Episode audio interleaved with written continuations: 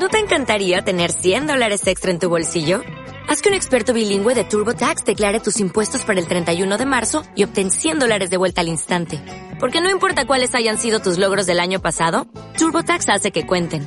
Obtén 100 dólares de vuelta y tus impuestos con 100% de precisión. Solo con Intuit TurboTax.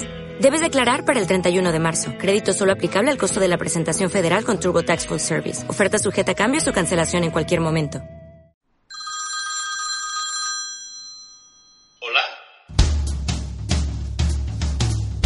Para que haya comunicación necesitamos un interlocutor, alguien que nos dé la réplica en dicha comunicación.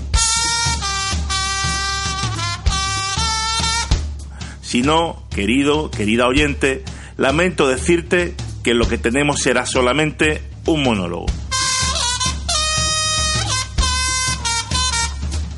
Hola, soy Adrián Fonseca y esto es Comunicados.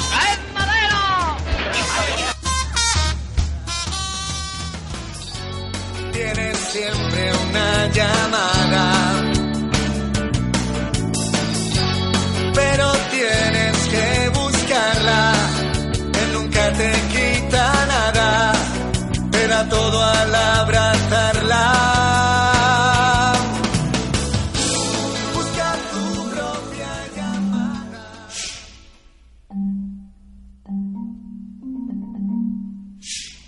Uno de los mayores traumas que expresaron aquellos que pudieron ser rescatados de una isla desierta tras un naufragio en el que solo ellos sobrevivieron es el de no tener nadie con quien conversar. Una situación que a muchos los llevó al desquicie, a la locura.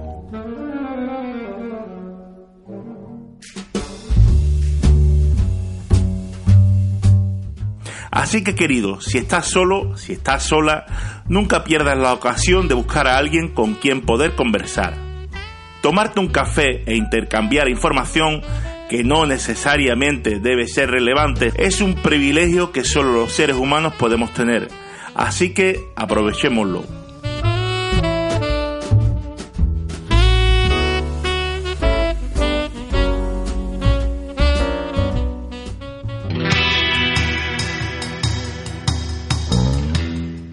Bienvenidos a un programa más en el que trataremos algunos temas relacionados con la comunicación en algún sentido u otro. Para mí es un privilegio estar aquí sabiendo que tú, querido oyente, estás ahí al otro lado. Soy Adrián Fonseca y hoy te invito a que juntos permanezcamos comunicados.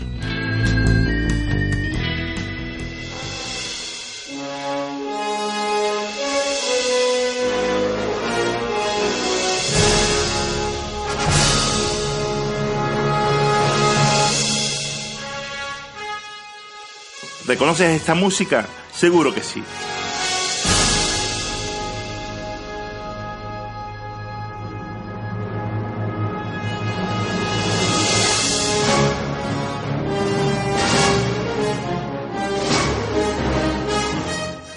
A mí personalmente es oírla y cientos de emociones y recuerdos registrados en esa maravillosa unidad de almacenamiento que es el cerebro regresan a la superficie.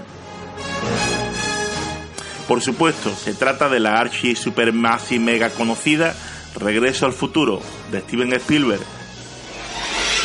Marty, tienes que regresar conmigo. ¿A dónde? Regresar al futuro. Protagonizada por Michael J. Fox y el peculiar y camaleónico actor Christopher Lloyd.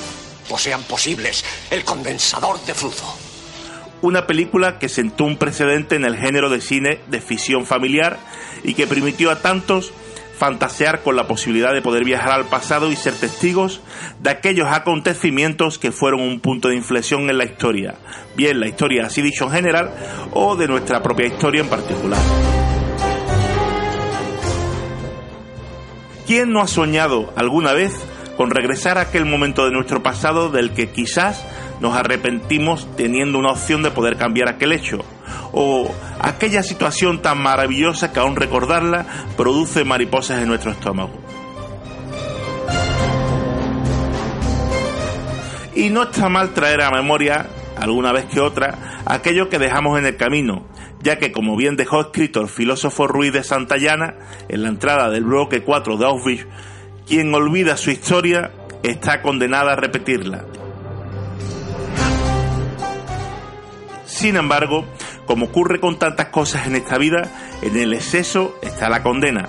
Y aquellos y aquellas que hacen de esta práctica un hábito, con frecuencia manifiestan una incapacidad casi patológica para proyectarse hacia el futuro, hacia lo que ha de venir.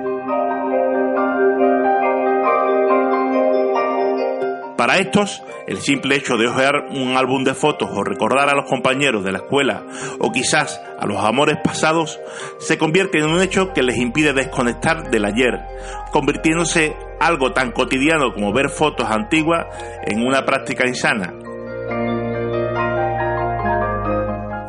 La psicología dice que renunciar al pasado es un proceso emocional que se divide en varias etapas.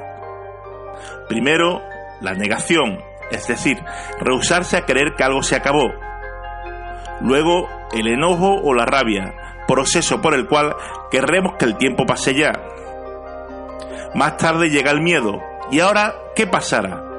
Y por último, alcanzamos la aceptación, que es el proceso que nos lleva a renunciar a ese pasado que nos ata. Sin embargo, aquellas personas que viven pensando en el ayer nunca permiten que este proceso sea parte de sus vidas porque niegan sus emociones.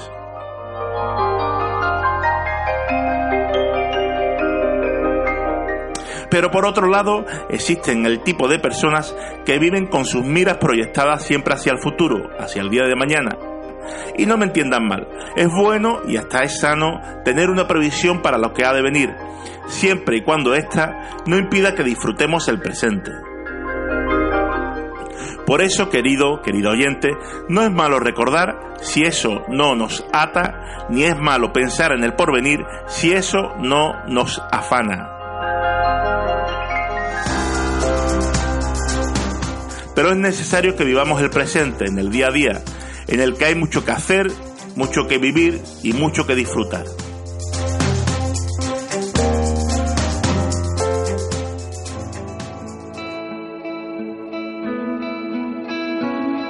Take all I have in these hands and multiply. God, all that I am and find my heart on altar again. Set me on fire, set me on fire.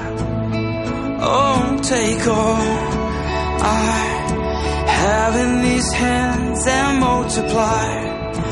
God all that I am and find my heart on the altar again. Biografías.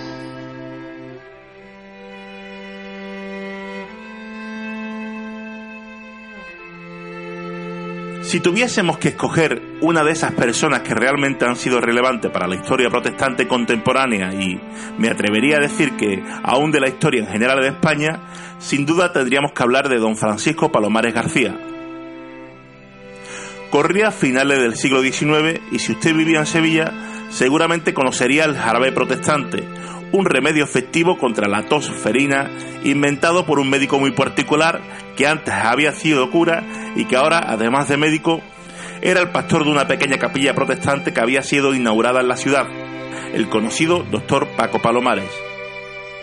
Nacido en Requena, localidad valenciana, en el año 1838, Palomares fue ordenado sacerdote con 20 años de edad y seis años después había alcanzado tanta notoriedad y responsabilidades dentro de la fila del prelado que muchos los denominaban como el pequeño rey dentro de la curia.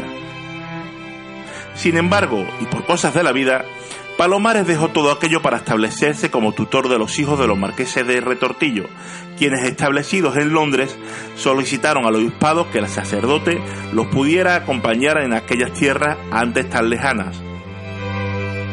Fue allí donde a través de su amistad con un distinguido caballero, amigo de la familia, recibiría el inestimable regalo de la verdadera salvación en Cristo, quien puso en el hasta ahora cura el absoluto convencimiento de una obligación divina regresar a España y predicar aquellas buenas nuevas a sus compatriotas. De esa manera, Palomares llegó a Sevilla, encontrándose una ciudad que sufría grandes epidemias de enfermedades infectocontagiosas, que azotaban a una población que vivía con deficientes condiciones de salubridad. Con la intención de ayudar a la población hispalense más necesitada y mientras alternaba con su nuevo puesto como pastor de la iglesia de San Basilio, lugar en el que se fundaría la conocida denominación reformada episcopal, Palomares se doctoró en medicina llegando a ser un experto en la tosferina o coqueluche, enfermedad transmisible de la que aún se desconocía su agente causal, pero de la que existía ya un extenso vademecum de remedios para paliar síntomas. Como prueba de sus conocimientos en la enfermedad, Palomares creó un jarabe específico contra la tosferina y contra las afecciones de los pulmones, remedio que se llegó a conocer en la capital hispalense como el jarabe de los protestantes y que vendía en su propia casa de la céntrica calle Relator pastor, médico y misionero a los pueblos necesitados fueron su distinción hasta el final de sus días, dejando un testimonio intachable y un nombre que quedaría ligado a la historia de Sevilla y de la medicina para siempre.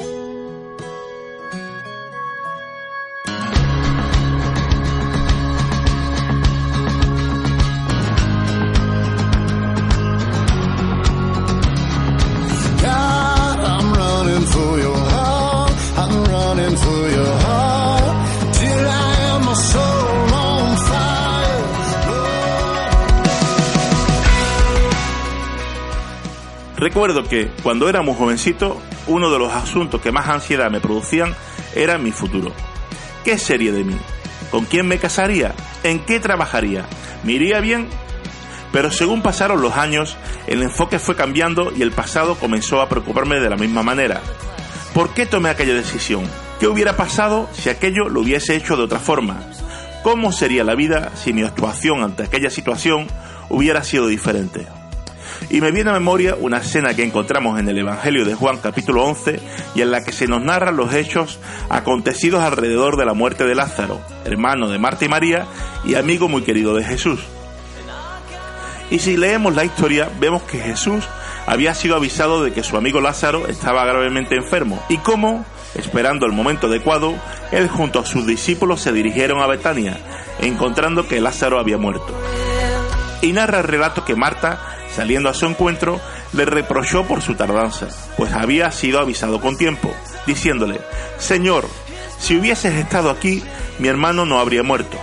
Y note que la mujer en su reproche hablaba de un hecho en pasado, si hubieses estado aquí, a lo que Jesús le contestó, tu hermano resucitará. Aquello debió frenar la impetuosidad de Marta, pues recapacitando contestó, yo sé que resucitarán la resurrección en el día postrero, y nuevamente observemos aquí que Marta ahora hablaba de un hecho futuro. Sé que resucitará algún día. Primero se enfocó en el pasado y luego habló sobre el futuro. Pero Marta no tenía ninguna esperanza sobre algo que pudiera ocurrir en el presente. Así que Jesús le contestó, yo soy la resurrección y la vida. El que cree en mí, aunque esté muerto, vivirá.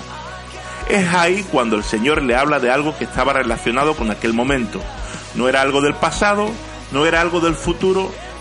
De hecho, usó la misma fórmula que Dios había usado con Moisés en el monte Oreb. Yo soy, no un fui ni seré, porque en su eternidad Dios es un Dios de una hora continuado. Su realidad es tan amplia que siempre es un presente.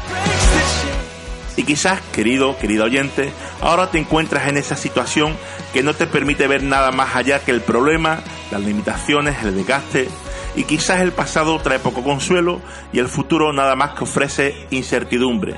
Pero, ¿sabes? Dice la Biblia en Romanos 8:23 que a los que aman a Dios, todas las cosas les ayudan a bien, esto es, a los que conforme a sus propósitos son llamados. Dios es un Dios que actúa en el presente y no importa que tu realidad sea tan grande como el gigante Goliat, pues Dios ya usó un humilde pastor para vencerlo y hoy te puede ayudar a ti a hacer lo mismo. Dios te bendiga.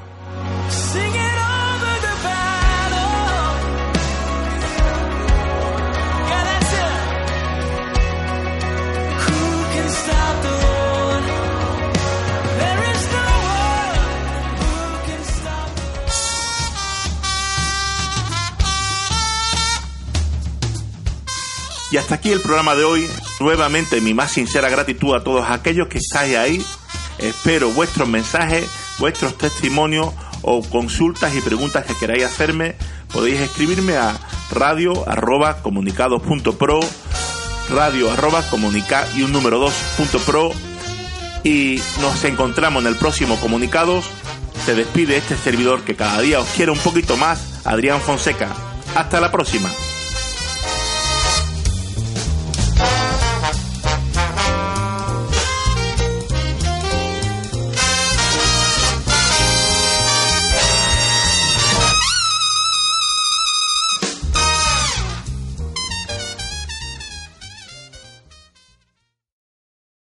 En Sherwin Williams somos tu compa, tu pana, tu socio, pero sobre todo somos tu aliado, con más de 6.000 representantes para atenderte en tu idioma y beneficios para contratistas que encontrarás en aliadopro.com. En Sherwin Williams somos el aliado del PRO.